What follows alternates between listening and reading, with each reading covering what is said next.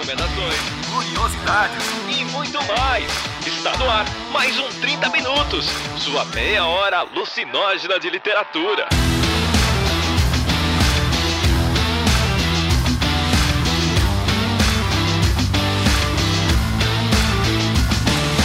Está começando mais um 30 Minutos, a sua meia hora alucinógena de literatura.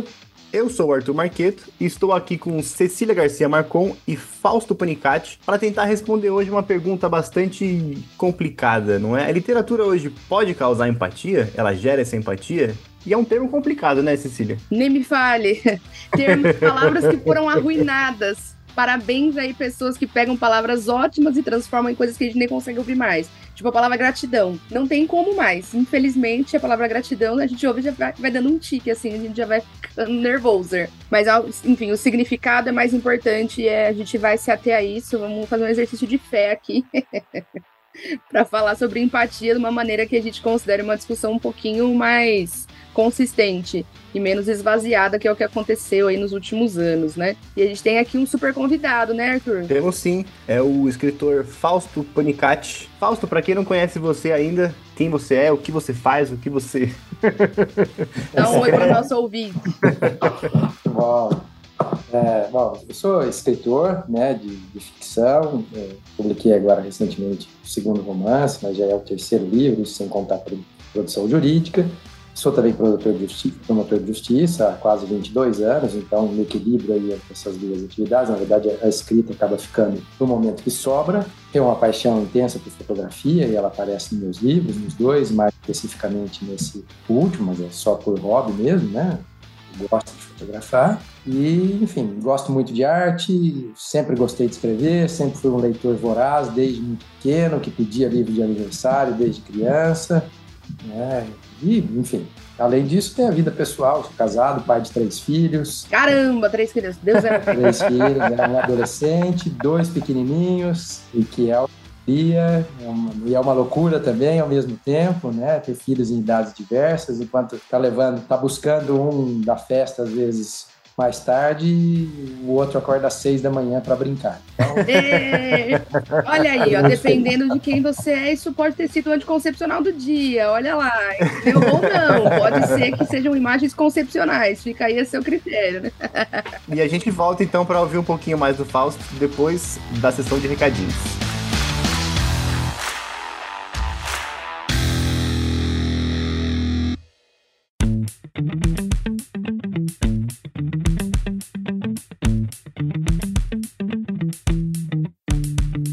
Recadinhos de hoje, o que fica para você que está escutando é o lembrete de que nós teremos a gravação ao vivo do nosso episódio do Clube de Leitura de um livro caríssimo que quem escolheu foi o Arthur, xinguem ele, não fui eu. Então, dessa vez vocês têm que xingar outra pessoa, tá bom? O nosso clube, a gravação dele está prevista para o dia 3 de setembro, do incrível livro Aqui, do Richard Maguire. É, a gente está indicando aí, quem ouvir, se você ouvir esse episódio a tempo, fique de olho que tá tendo bastante promoção e o livro é um livro que tá custando na faixa de uns 70, 80 reais. Então, se você consegue, às vezes, uma promoção de 40, 50, né? Vale, vale a pena.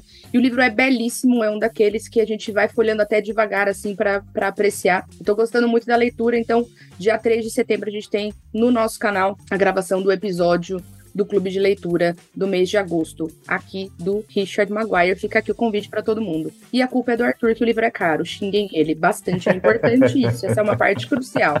E como você pegou o celular agora para poder me xingar no Twitter, aproveita, já abre o Spotify, deixa cinco estrelas e responde a perguntinha que tem no episódio que a Cecília colocou para vocês e faz esse essa movimentação no Spotify para ele indicar a gente para mais pessoas, tá bom? É isso. Vamos voltar para o episódio.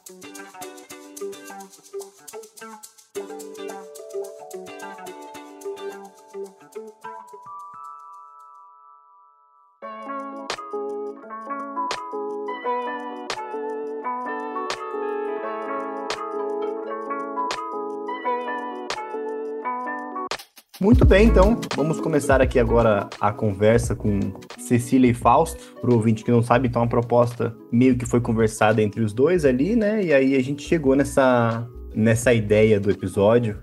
E aí eu queria saber um pouco de vocês, o que é ou deveria ser empatia na visão de vocês? Ela foi cooptada, o que, que ela significa hoje em dia para vocês?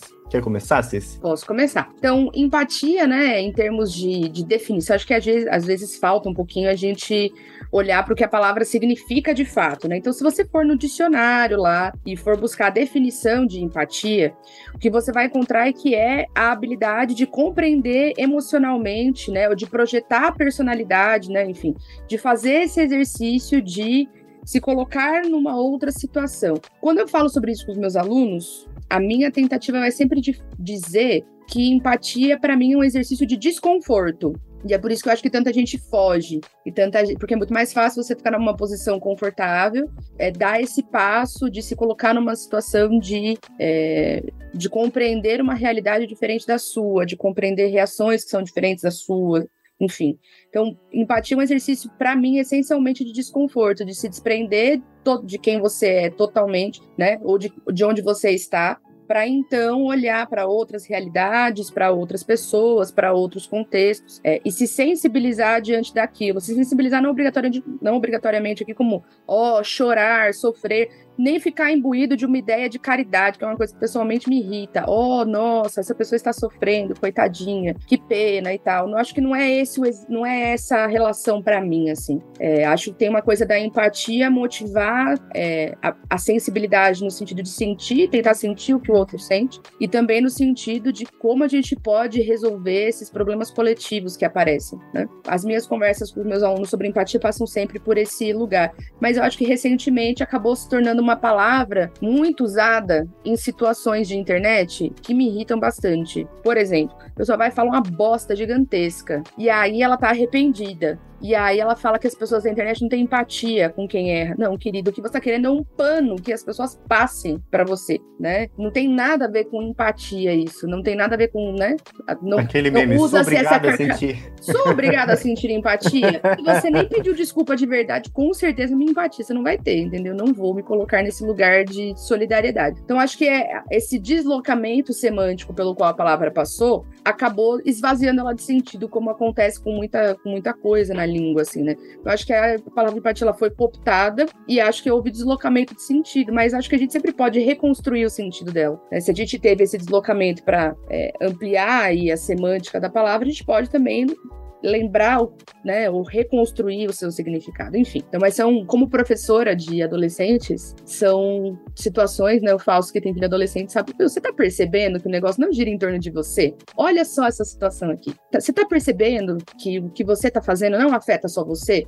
Tá percebendo que existe um mundo no entorno? É uma, a adolescência é um momento em que eles precisam muito desse espelho o tempo todo, né? Então, essas discussões fazem muito parte do meu dia a dia, assim, né? Enfim, é isso. Terminei minha palestra, gente. Tá tudo bem. Fausto, queria falar, queria que você comentasse também, né? O porque percebo que a empatia é um, é um assunto que te interessa, é um assunto que permeou, né, a, a sua obra que eu li bastante. E eu queria que você comentasse o significado disso para você, enfim, na sua vida, como que isso se tornou uma, uma reflexão tão intensa a ponto de colocar na tua obra. Conta pra gente. Partindo né, de onde você se encerrou e realmente essa palavra sofreu um desgaste muito grande, né? Ela foi deslocada. Eu já vi até empatia usada em, em situações de vendas, né? Que você tem que ter empatia para melhor vender um produto e etc. Então é, é, uma forma de distorcer o conceito original ou talvez dar um uso novo, mas que não é aquele, pelo menos aquele que eu gosto mais. Essa capacidade de se colocar no lugar é, do outro, é, ou essa habilidade, como você bem mencionou, é, é uma forma de nos fazer é, ver o mundo por outros olhos. Isso eu acho que é fundamental para que se possa viver em um mundo em que as pessoas naturalmente são diferentes, em que as pessoas naturalmente têm pontos de vista diferentes, o que não significa que estejam certos e errados. Né? É possível ter uma convivência pacífica entre pessoas que é, pensam diferente. E aí, puxando para o lado da literatura, a literatura tem um papel fundamental nisso. Tem até uma, uma frase muito interessante do Robert Louis Stevenson, né, escritor, num dos seus ensaios sobre escrita, que é que a dádiva, da, essa frase me marcou há muitos anos, a dádiva da literatura é que você descobre que você não está sempre absolutamente certo e quem pensa diferente não está sempre absolutamente errado. Né? Isso é fundamental, né? A literatura é, consegue nos, colocando ali dentro dos personagens, dar essa visão de outras formas né, de ver o mundo. E isso é, sempre me interessou, é, ao longo da vida, inclusive, vivenciar uma série de situações, até na própria profissão primária, né, de promotor de conflito, de oposição de ideias, mas de às vezes parar para pensar é, e raciocinar que, olha, não necessariamente o meu posicionamento é o correto. Essa é a base, penso eu, para se viver numa sociedade é, mais justa e mais equilibrada, em que as pessoas não vão se matar é, simplesmente porque pensam de uma forma diferente. A literatura nos dá essa possibilidade através dos personagens de por alguns momentos vivenciar experiências que não são nossas, né? Visitar lugares que não conhecemos, ter sentimentos que talvez não tenhamos tido antes, né? viver histórias que não são as nossas, né? Como se fossem egos experimentais ali né? nossos, eles são do autor na, no processo da escrita e são do leitor no processo de leitura. E isso tudo é, é fez parte da minha vida como observador, digamos assim. Né? Não há como escrever alguma coisa sem ser um observador do mundo. Pensou, pelo menos não há como escrever romance sem ser um observador do mundo. E essas observações foram carregadas e muito para dentro desse romance mais recente, que é do Espelho, trata o tempo todo da questão do olhar, da forma de olhar o outro, Uh, e ali há pessoas em situações realmente que, uh, o início do livro, só para falar um pouco dele, um personagem que tem uma vida é, muito tranquila, né? vive uma bela cidade inglesa, em Cambridge, é um brasileiro que está lá numa condição muito boa, com um grupo de amigos, em meio à boemia. Inclusive, ele foi para lá numa situação esquisita, mas isso nem incomoda ele naquele momento, né? Porque até a desonestidade com a qual ele convivia se tornou parte da paisagem, né? Exato, exato. Ele, de certa forma, ele era, no começo do romance, indiferente, né? Talvez esse seja um antônimo de empatia, talvez seja uh, indiferença, né? não se importar um bom Antônio para empatia não se importar com o outro. Inclusive, ele vivencia isso no, no, início do livro. Mas, aos poucos, a realidade vai se impondo. Né? Ele tem o um primeiro encontro com um refugiado que está ali pedindo ajuda porque é perseguido político no seu país. Depois ele vai se defrontar com uma série de situações de violência contra a mulher,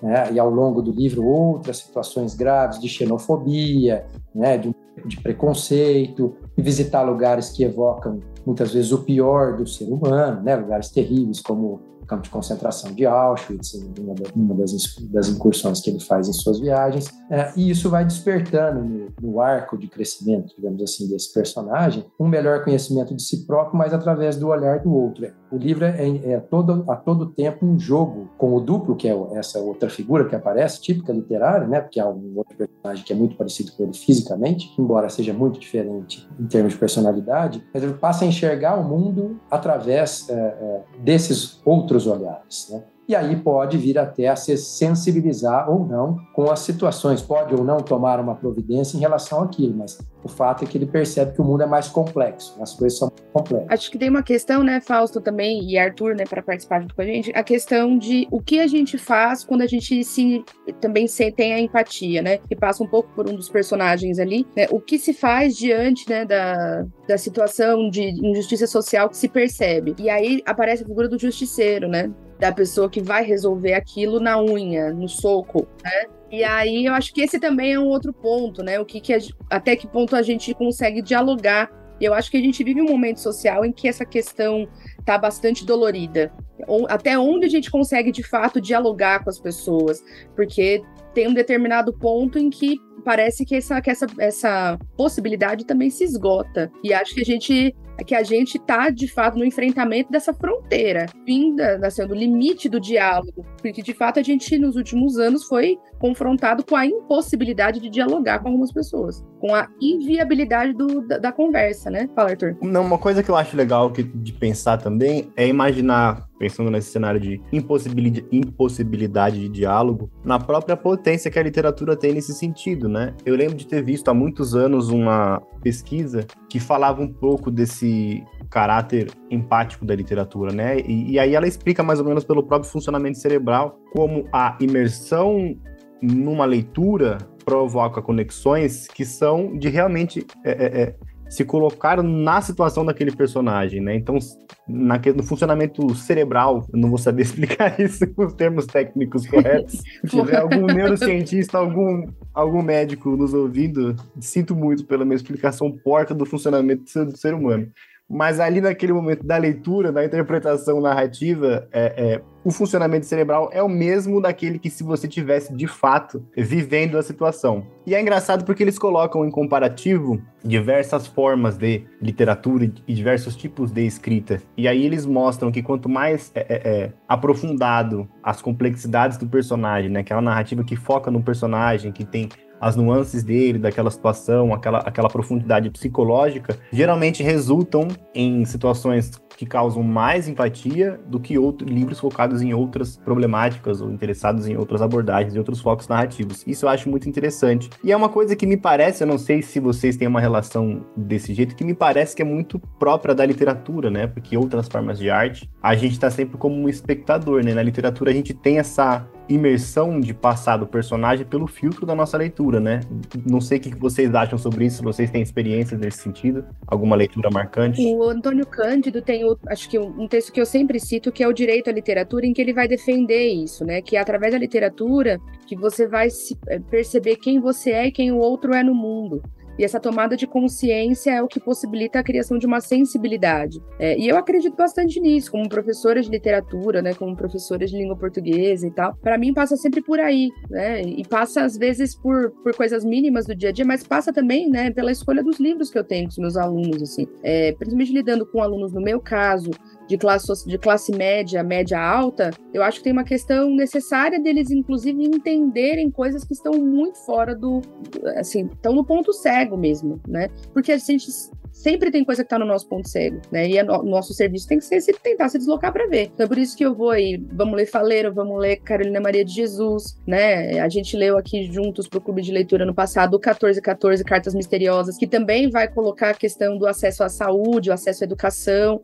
Olha que legal que vocês são crianças com plano de saúde numa escola particular, mas não é muito assim que funciona para todo mundo. Então, são discussões que, que eu acredito que são necessárias, até para que haja uma tomada de consciência de que existe esse tipo de problema. Existe essa questão, não é fantasia e nem tão distante quanto parece, sabe? Aquela coisa de fome só na África, sabe? Aquela coisa assim. É, eu acho que é, é um papel, e assim, ó, é muito melhor quando entra na imersão de um enredo que pode ter ali alguma aventura, pode ter entende? Acho que essa imersão ela é possível e é ela que vai possibilitar alguma reflexão um pouco mais mais consistente. E é isso, possibilitar, né? Porque livro também não faz milagre. Porque é isso, né? Se a pessoa não tiver essa disposição, né, para esse desconforto, aí é simplesmente uma história que vai passar e vai ser esquecida, enfim, né? É curioso, essa palavra que, que você usou, desconforto, eu acho muito interessante nesse contexto da empatia, né? Essa versão é, light ou pasteurizada, né, que se adotou dessa palavra muitas vezes nas redes sociais, como você havia mencionado, parece desprezar um aspecto que às vezes se colocar no local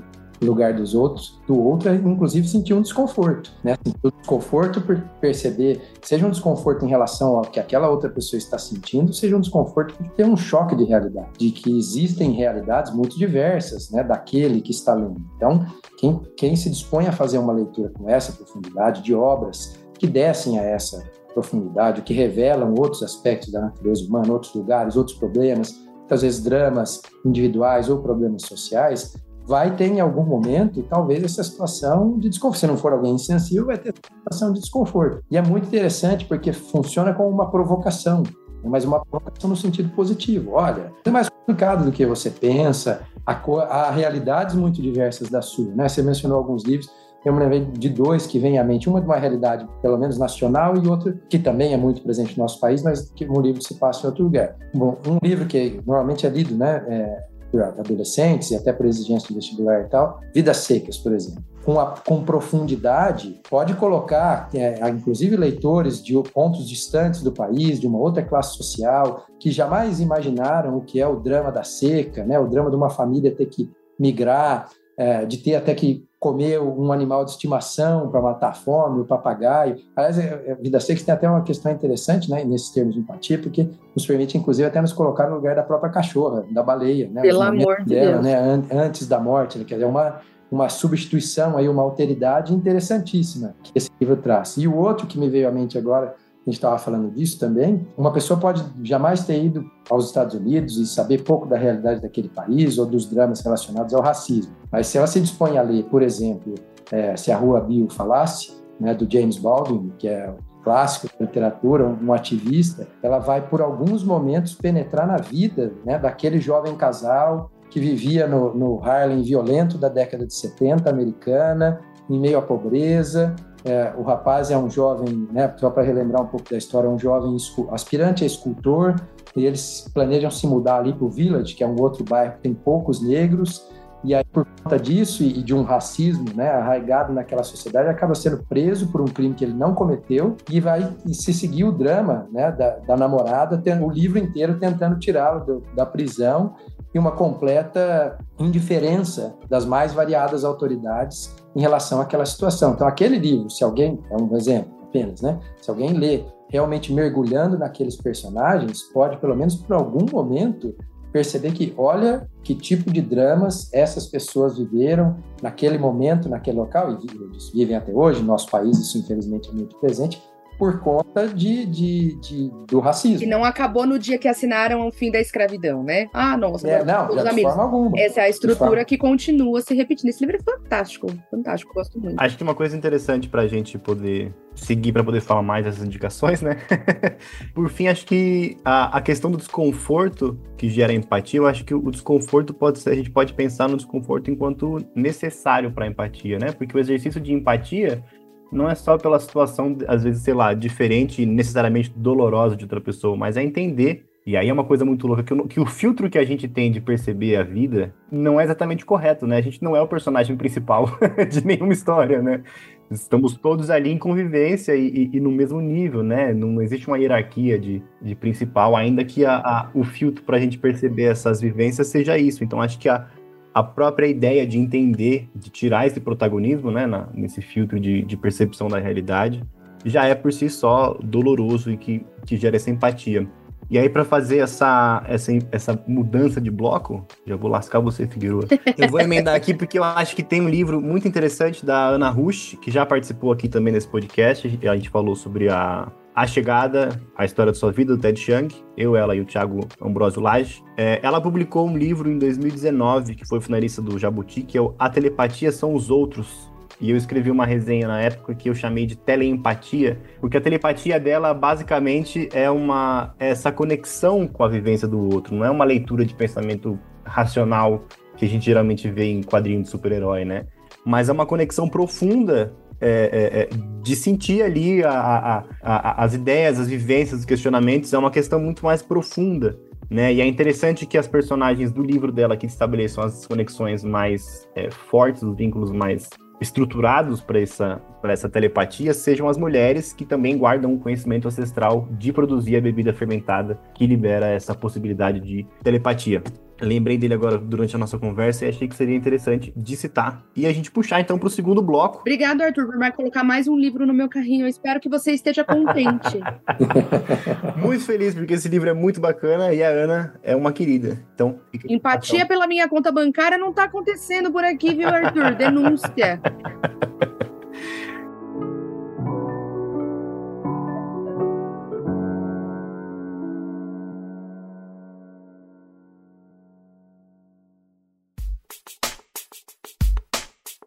Oi, tá gostando do episódio? Você gosta do 30 minutos? Então faz o Pix pra gente de qualquer valor. É só enviar por e-mail pix@30min.com.br, 30 numeral mesmo, 30. Toda doação conta e deixa a gente feliz e pagando os boletos. Tá bom? Bora continuar?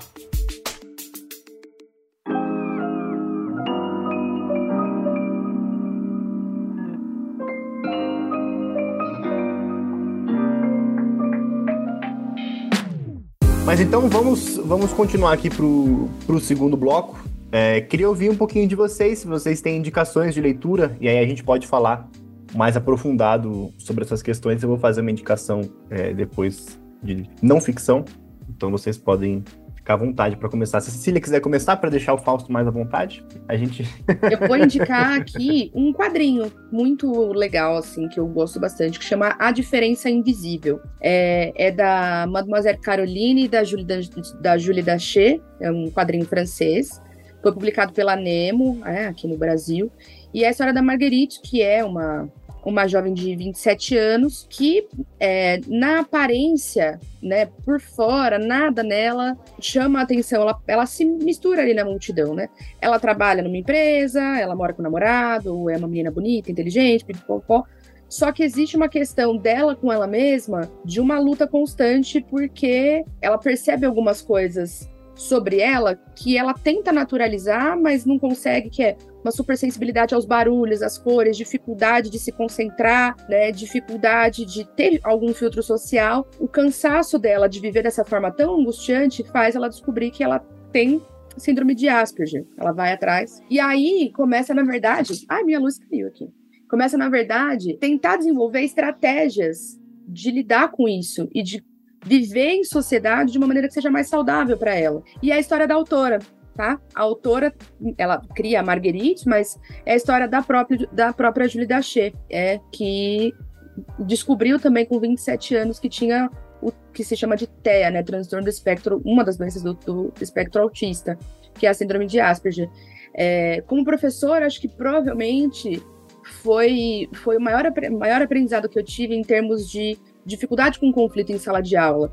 Porque a escola que eu trabalho, né, vocês sabem, é uma escola que faz inclusão, né, do, dos, de alunos, então já tive alunos com diversos tipos de deficiência intelectual, né, motora, outros alunos sem deficiência, com outras tantas dificuldades emocionais, porque, enfim, são N questões, é, e alunos é, sem nenhum diagnóstico. Todos eles convivem ali na sala, desde pititicos, desde o maternal. E é um barato, porque muitas vezes eles vão convivendo do maternal até o nono ano juntos, assim. Então cria uma, uma relação muito bonita, assim. E as pessoas que, que têm esses transtornos, como o síndrome de Asperger, são transtornos invisíveis, é muito difícil para que os outros entendam que não é, que é, assim, aquele jeito de responder sem nuance, de não entender a ironia, que aquilo não é uma coisa proposital, que aquilo não é uma pessoa que quer ser mal educada é, é, bastante desafiador e a história é incrível, assim, né? Do, do quadrinho, recomendo muito. É um quadrinho super bonito, um quadrinho que tem pontos vermelhos, assim, muito bem colocados em termos das cores. É, é uma delícia de ler, uma delícia de dar de presente também, principalmente se você conhece pessoas que estão aí nessa faixa etária de 14 em diante,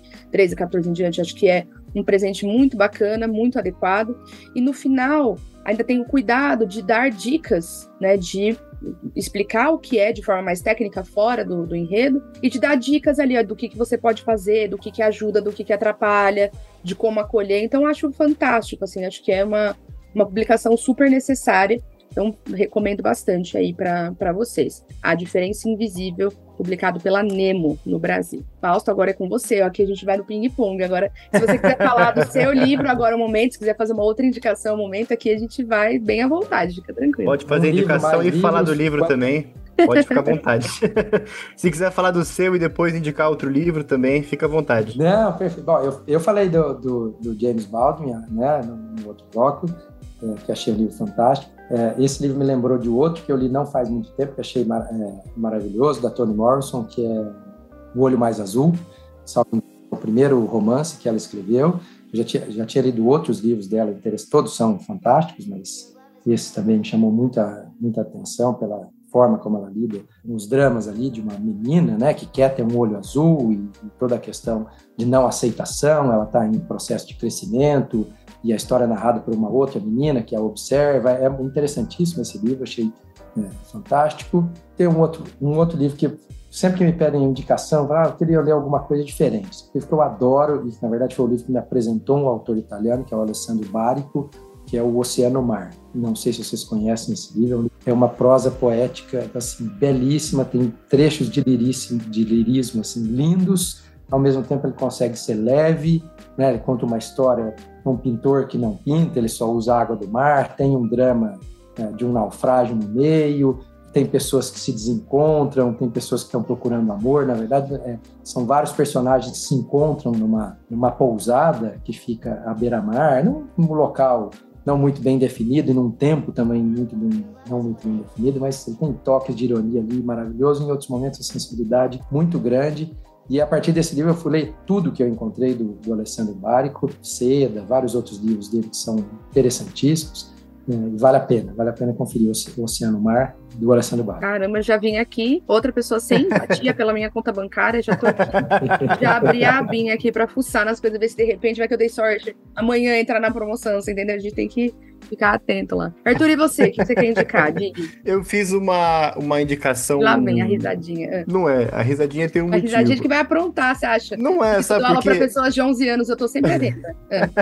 é porque vocês foram falando e aí foram surgindo vários outros livros que a gente se relaciona, né? Eu lembrei, ah, a gente já gravou Creed também, que é super legal de pensar essas questões. Ah, tem o livro da Aline Bake também, dialoga com essas questões. Aí você tem. Você vai pensando muitas coisas, né? Que, que vão dialogando com isso. Mas a, a minha ideia de, de indicação aqui era pensar na empatia gerada não só em relação a, a, a, essa questão tão sujeitada, tão comum que a gente vê, né? Eu gostaria de propor também uma questão de empatia, de pensar na vida como um geral. Então, a minha proposta principal era pensar em livros que dialogam com outros do reino animal, com o reino da flora e com o reino da, da funga, né?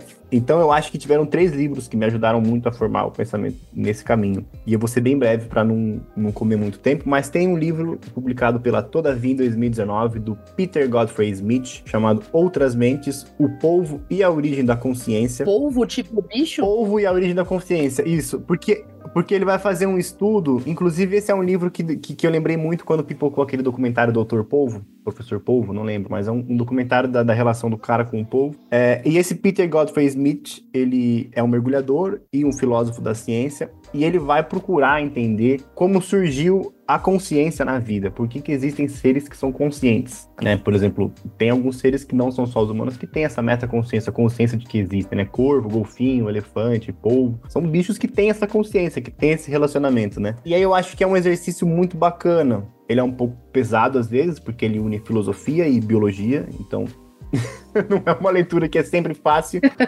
mas é um exercício muito bonito é, é, que, que, propõe a, a, o questionamento de tentar entender o que é uma outra forma de pensar o mundo, né? E aí ele vai vendo o que, que é a comunicação entre as células, o que, que é a consciência do polvo, porque para quem não sabe, o polvo é um bicho que tem nove cérebros, ele não tem um sistema nervoso como o nosso, então ele evolui de forma diferente. Ele tem um cérebro e outros oito, oito pontos separados em cada braço que ele tem. Cristo Rei, né? Cansei, eu não queria o povo, não. E aí ele faz um então, e aí ele faz um exercício muito bonito de reflexão sobre a existência, e ele fala: puxa, olha como essa, essa criatura é, é complexa, é inteligente, é não sei o que. E porra, por que, que vive só dois anos? Pra que, que me existe uma criatura desse tanto? Porra, amigo, mas anos. é que tá nove cérebros, velho. A quantidade de Dorflex que eu ia ter que tomar. Ah. E aí eu acho que é um exercício muito bonito. E aí o outro que eu ia indicar é o A Trama da Vida, do Merlin Sheldrick, que eu falei aqui outra vez, que é o que faz esse exercício um pouco na questão da funga.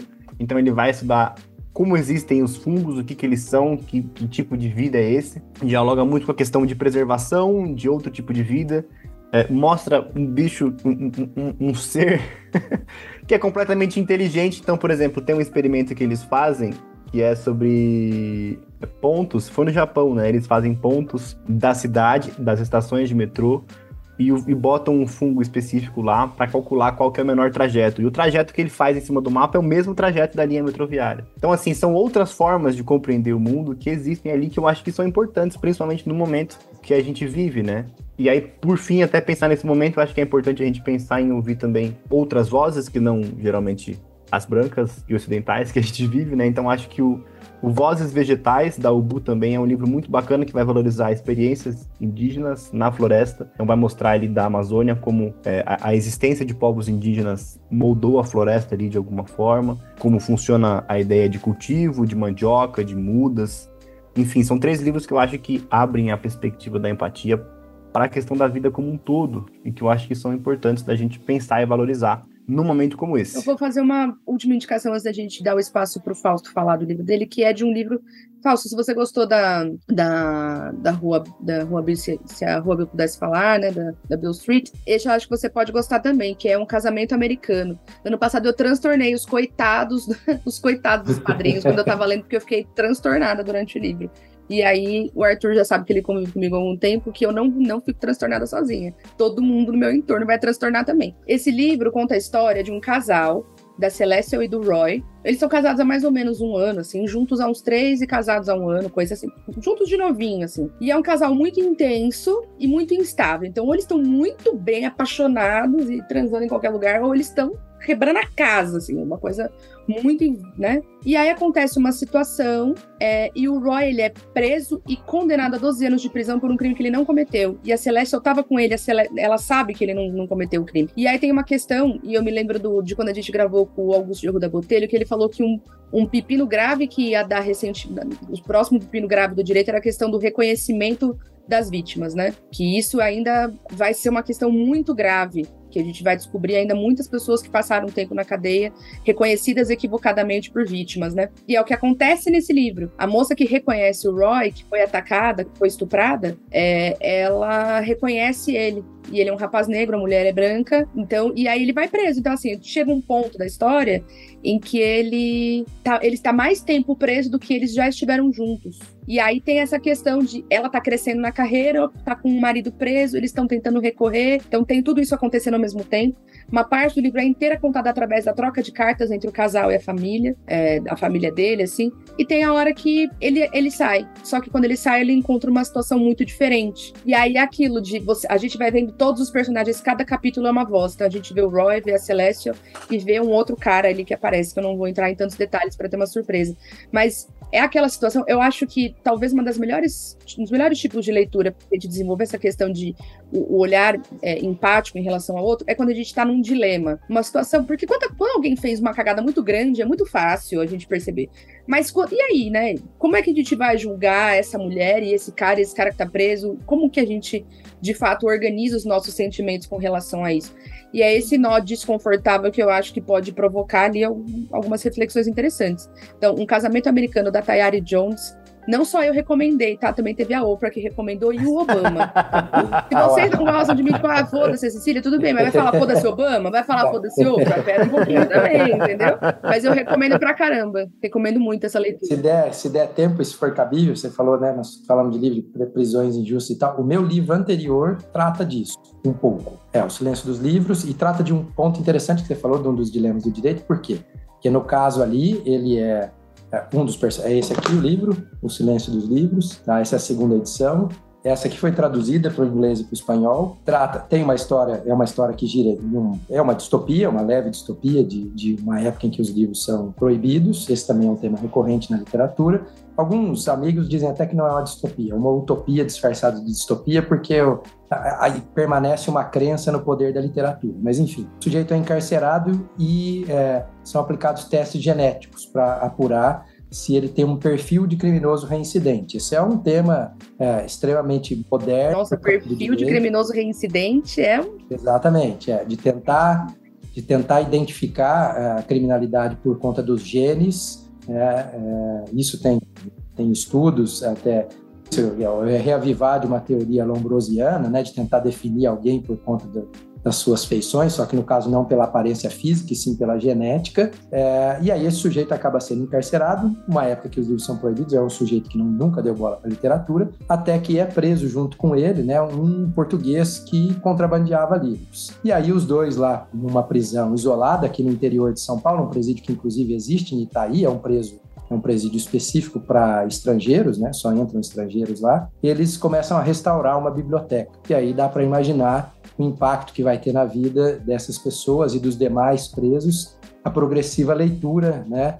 Nessa linha de despertar uh, o olhar para o outro e até de refletir sobre a própria vida. Numa segunda etapa desse livro, na segunda parte, a história se passa em Portugal e aí tem uma garotinha, ela que é a protagonista, apaixonada por livros, numa época que os livros são proibidos, e aí ela vai ter uma espécie de mentor, né, que vai ligá-la com o passado, com os contadores de história, com a avó que lhe presenteou um livro, mas que foi destruído. Então, esse outro, esse meu livro anterior trata, né, dessas questões todas de prisão por conta de novas tecnologias, é, e do poder da literatura para abrir a, a, nossa mente também. E aí, fala um pouquinho também, aproveita e fala da, da Espelho, que é o seu livro atual, né? E agora, a Ilha Espelho é o é romance que foi lançado este ano, né? É este aqui. Eu amei essa capa, achei belíssima essa capa. Muito bonita mesmo. Saiu pela maquinaria. Essa capa é uma pintura, um óleo sobre tela de um artista curitibano, que é o Rafael Mesquita. Ele é especializado em pintar faces e olhares. A editora foi atrás dele especialmente para isso, encomendou uma, uma tela para ele. Essa tela foi fotografada e virou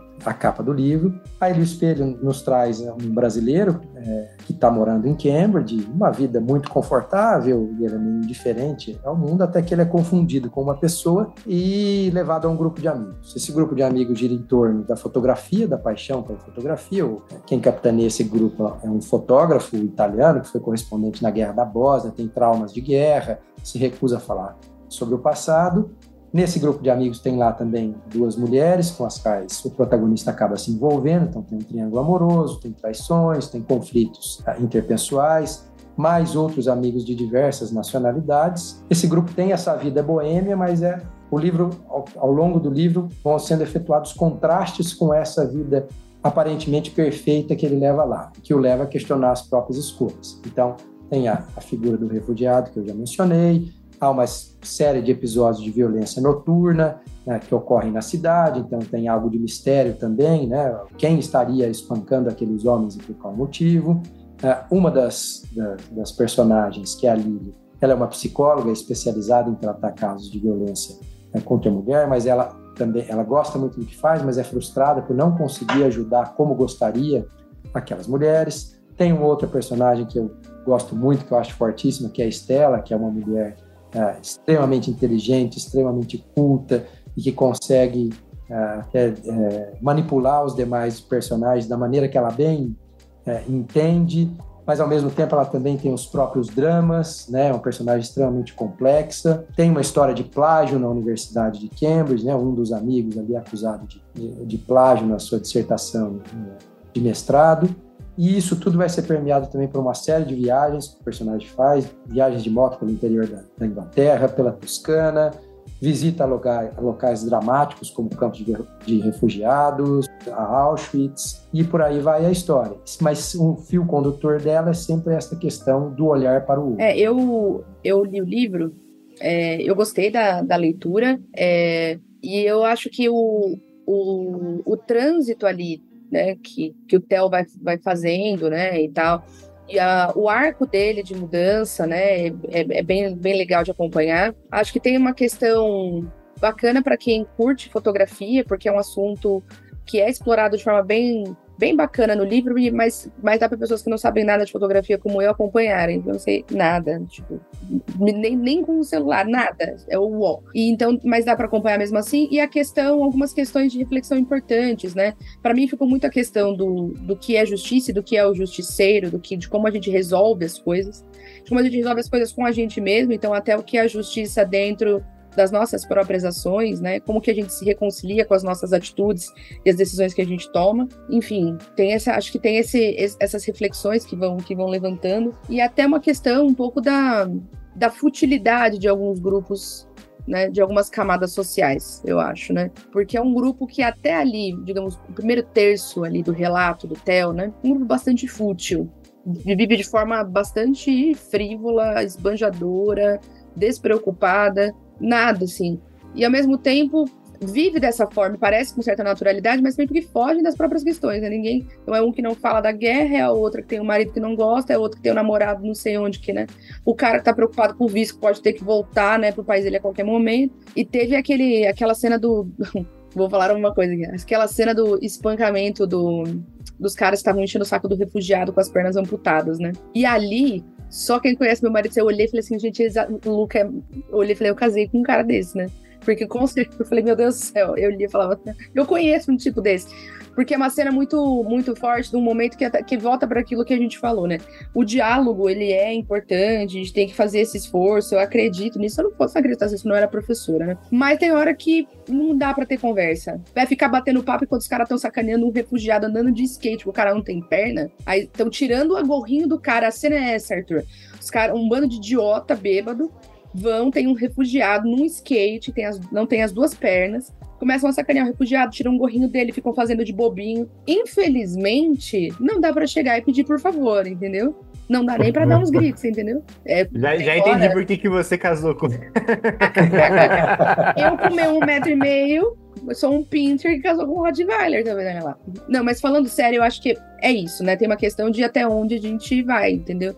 E eu lembrei da Bruna Maia falando um dia no Twitter, Bruna Maia que a gente entrevistou aqui também, né, no episódio da Medeia, falando, a internet fez as pessoas esquecerem que se elas fazem algumas coisas na vida real, elas tomam um murro na boca. Tem ali algum. Tem, já diria, né, o Pazuello, tem um viés de prisma na coisa, entendeu? Tem uma coisa que é então acho que o livro tem esse aspecto, tem esse aspecto é bem interessante assim de, de observar. Tem a galera muito louca que vai tirar foto de vulcão, né? Tipo, gente, só de falar, eu sou tipo a Deia do Não Envia Brisa, falou fazer trilha perto de mim, eu já me escondi, assim.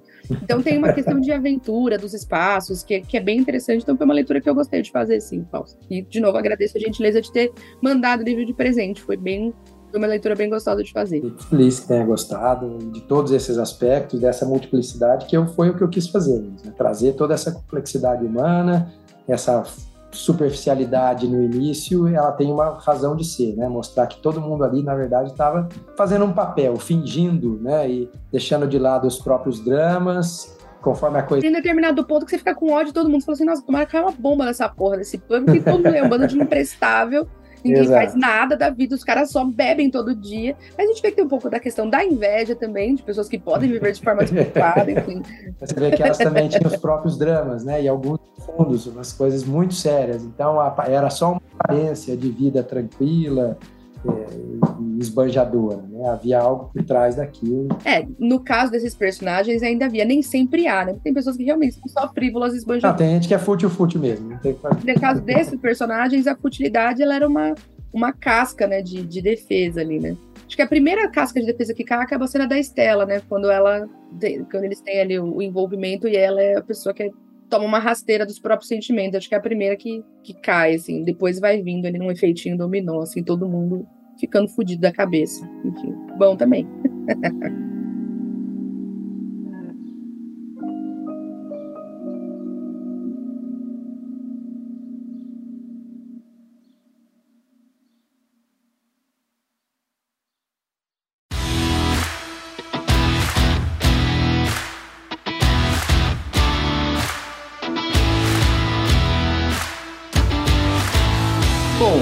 depois de tantas indicações, pelo menos mais duas ali para Cecília colocar na lista de leitura dela.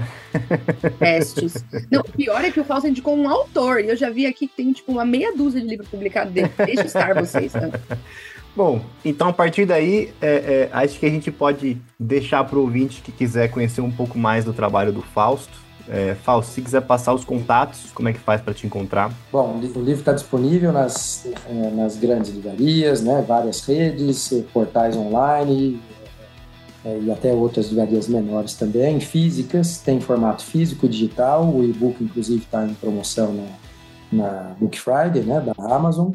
É possível localizar os livros também, né, além de todos esses, esses sites nas livrarias físicas é, pelos, pelas minhas redes, né? Fausto Panicati, meu nome tudo junto, é o meu Instagram, é o meu Facebook, Fausto Panicati Escritor também. Tem o meu site com o mesmo nome, que tem essa e outras obras.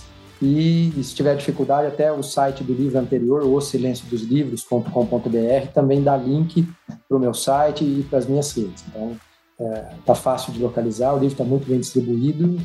A editora fez um belo trabalho aí, eu vejo ele em todo lugar, muito legal amigos leitores mandam foto, falam, ah, tô aqui passando na livraria tal, na Paulista, e tal, seu livro tá aqui na gôndola da frente.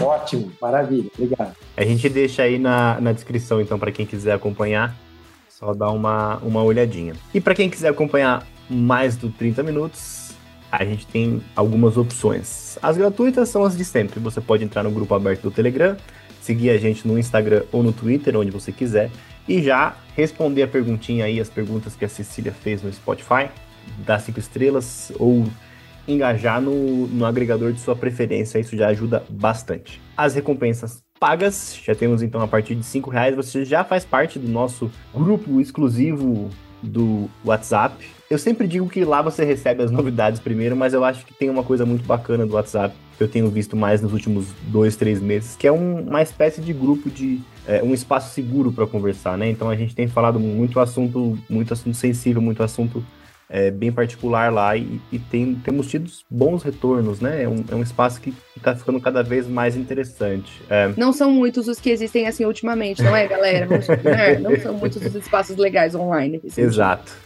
Com discordâncias e assuntos diversos e mesmo assim tudo muito bacana. Então acho que é que é esse o grande fruto do, do grupo. Mais uma vez eu e a Cecília estamos repensando recompensas, vocês vão ver daqui a pouco nas redes os motivos todos, mas principalmente porque fazer conteúdo independente é caro e a gente não dá conta de pagar tudo. Mas enfim. E se você quiser que a gente continue existindo e não puder apoiar a gente pelo PicPay ou Padrim, né? Procurar a gente lá com 30min, 30min, pode clicar no link aí na descrição. Mas se quiser apoiar pontualmente, como é que pode fazer, Cecília? Pode fazer o que a gente chama de Pix do amor, um Pix de qualquer valor, de um real até o infinito, como diria o rei do camarote. Esse é um meme que eu vou citar toda vez. Eu não adianta falar que é um meme velho, eu adoro esse meme. Então vocês podem fazer um Pix para pix.30min.com.br. De fato, qualquer valor ajuda. A gente recebeu alguns Pix de 2, 5 reais esse mês. E isso ajuda bastante o projeto a se manter. Uma das questões que a gente vai comentar mais, mais nas, nas, nas próximas semanas, a gente tem uma média de 2 a 3 mil ouvintes por episódio. E isso é uma. Cara, manter isso num, num rolê independente, com todas as plataformas, botando o algoritmo para boicotar quem não é da plataforma, porque é isso que as plataformas fazem hoje em dia, pra gente é uma super vitória, assim, né? Então, qualquer contribuição que seja desses ouvintes que estão aqui agora, seja com o Pix ou seja com divulgar mais nosso projeto e ajudar nesse compartilhamento, nesse engajamento, tudo isso ajuda o projeto a continuar se mantendo. Então, esse é o nosso único objetivo, seguir aqui oferecendo conteúdo semanal para todo mundo. Qualquer ajudinha sempre vale e a gente quer falar de pessoas que deram uma ajudona para fazer um super agradecimento. Gente que quase me causou um derrame essa semana, muito bem. É, porque essa semana a gente recebeu um super pix do Guilherme Delagostin. Se esse não for a pronúncia do seu nome, eu sinto muito. A gente tem também esquecido de, de colocar o Diniz Bortolotto, um padrinho que tá com a gente aí há muito, muito tempo. Diniz, um beijo, Diniz. Já fez super pix pra gente. E tem a sua amiga, não é, Cecília? A dona linda Maria Beatriz fofa, maravilhosa. Maria Beatriz Catelã, linda. Exato. A gente agradece muito também a presença do Fausto. Fausto, muito obrigado por ter vindo gravar esse episódio com a gente. Foi super bacana. Espero que os ouvintes também gostem e que você tenha gostado também. Nossa, eu adorei. adorei. Esse bate-papo foi fantástico. Pra bater um papo sobre literatura, que é coisa meio. é, então, tá vendo? É por isso que a gente faz o podcast. É uma desculpa. desculpa pra comprar livro, entendeu? Ah, nossa, que droga, tem que comprar pro podcast. Chato pra caramba. Muito bom, adorei. Obrigado. Ah, que bom. Nós que agradecemos. Então, muito obrigado. Obrigado também você que ouviu até aqui agora. É, a gente fica por aqui. Não esquece de deixar aí, de compartilhar. E até a próxima. Então, tchau, tchau. Tchau.